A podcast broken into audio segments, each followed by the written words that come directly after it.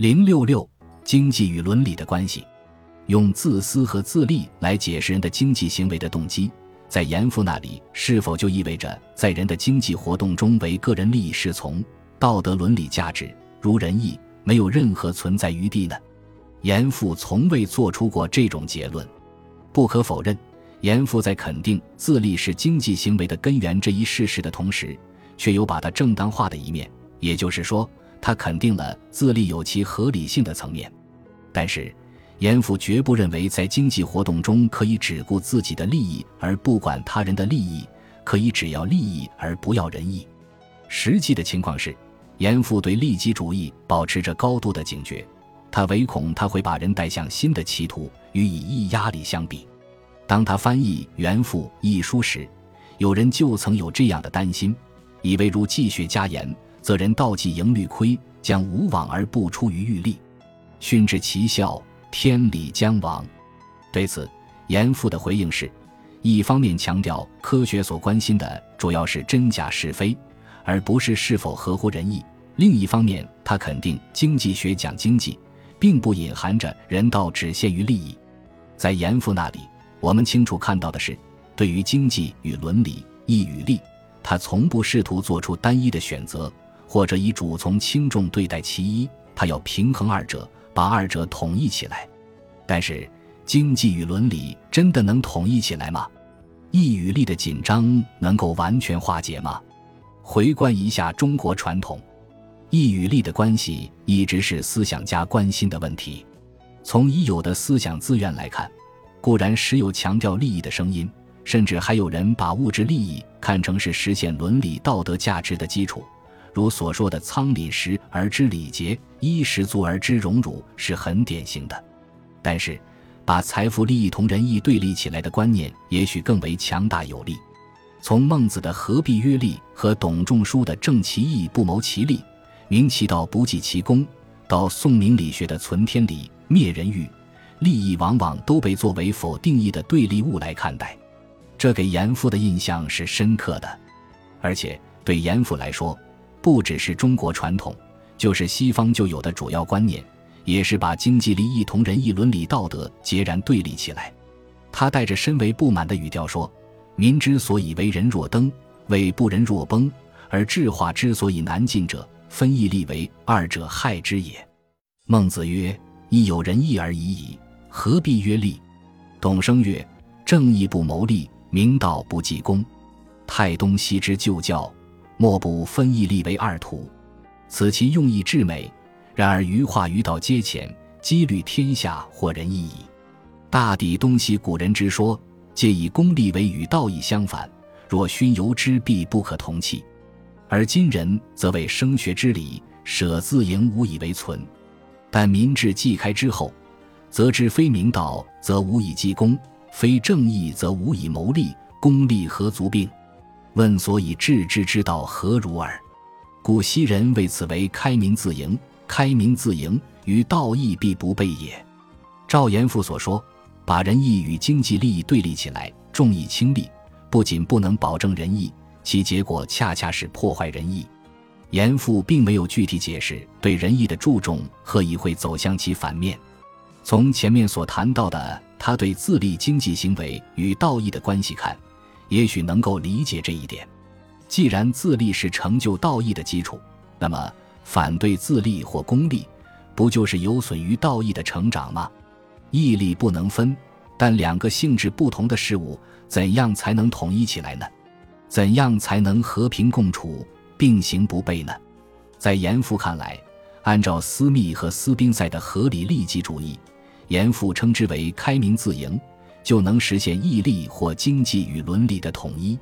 所谓合理利己主义，就是在利己与利他之间保持相对的平衡，使二者都得到兼顾。在斯宾塞看来，虽然人的本性是利己主义先于利他主义，但是在社会中，利他主义也是必要的。他说：“既然个人最高的完善和幸福是理想，利己主义必然先于利他主义。”每一生物将因其由遗传下来或后天获得的本性而得到好处或遭受祸害，但是利他主义对生活的发展和幸福的增进都是必要的，而且自我牺牲和自我保全同样是亘古就有的。纯粹的利己主义和纯粹的利他主义都是不合理的。显然，斯宾塞是要对利己主义和利他主义做出双重选择。如上所说，在斯密看来，个人对于利益的追求，根源于自己自发的对其利益的关心，因而应为此提供充分的自由空间。但是，斯密也没有忘记社会的利益，没有承诺个人可以为所欲为的追求自己的利益。他一方面认为，每个人自发的对个人利益的追求，往往能更有效地促进社会的利益，为国家带来繁荣和富强；另一方面，他认为，个人在追求自己利益的时候，要使自己的行为保持在法律所允许的范围之内，而这两方面对他来说都是正义和公正。对于这种合理利己主义的新观念，严复欣喜若狂。他把合理利己主义解释为利己两利。损及两损的双向性互动，并认为这是具有普遍性的公理。该为有不自损而能损人者，亦为有图益人而无益于己者，此人道绝大功利也。嗟乎！使公而后利之利不行，则人类灭久。有最大功利焉，曰大利所存，必其两义：损人利己，非也；损己利人，亦非；损下益上，非也；损上益下，亦非。其书五卷数十篇，大抵反复名此一耳。嗟乎！今然后知道，若大陆然，仅仅于彼己营处之间者之真无当也。为了适合自己的意图和愿望，严复甚至把《私密》《原复》一书视为都是对这一观念的阐述和说明。其书五卷数十篇，大抵反复名此一耳。但实际上并非这样。严复之所以如此看重这种合理利己主义的观念，是因为对他来说，正是这种观念使一直对立和紧张的经济利益与伦理道德、义利与人父统一起来。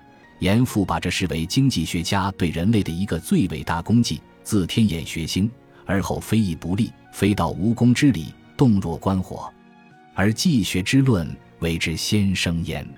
私密之言，其一是耳。常谓天下有潜夫，有昏子，而无真小人。何则？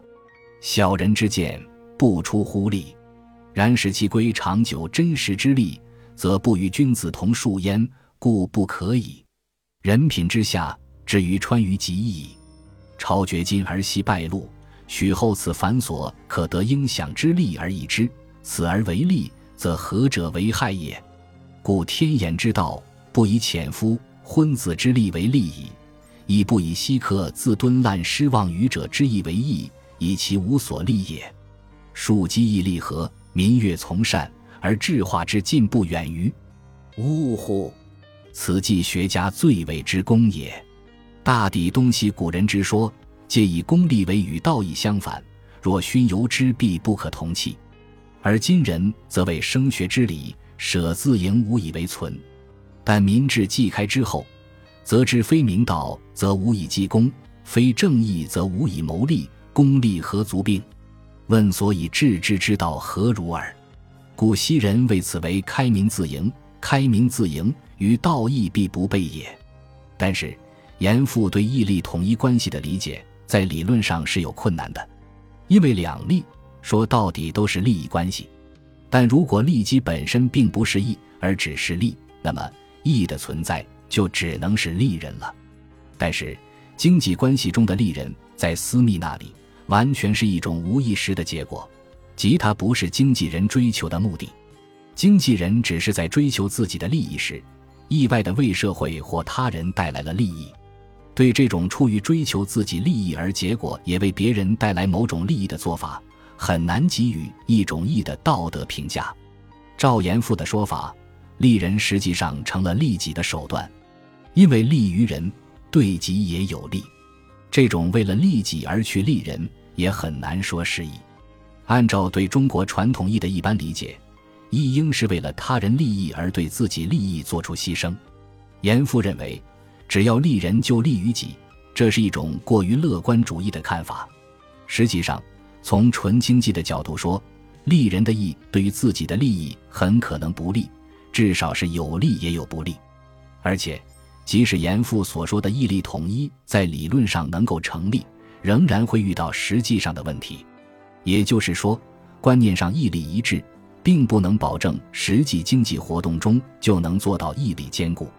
对此，严复把义利统一寄托在民智的开化上，认为只要人们能够认识到利弊两利、损弊双损，认识到经济利益往往伴随着伦理道德这种普遍的公理。在经济行为中，自然就会做到利而义，人而富。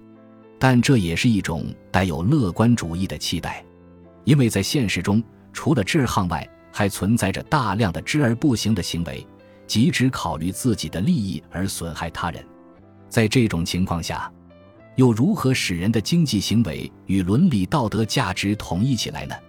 在此，严复只看到了认知对道德成长的作用。而忽视了伦理道德价值的履行，更多的取决于主观的意志。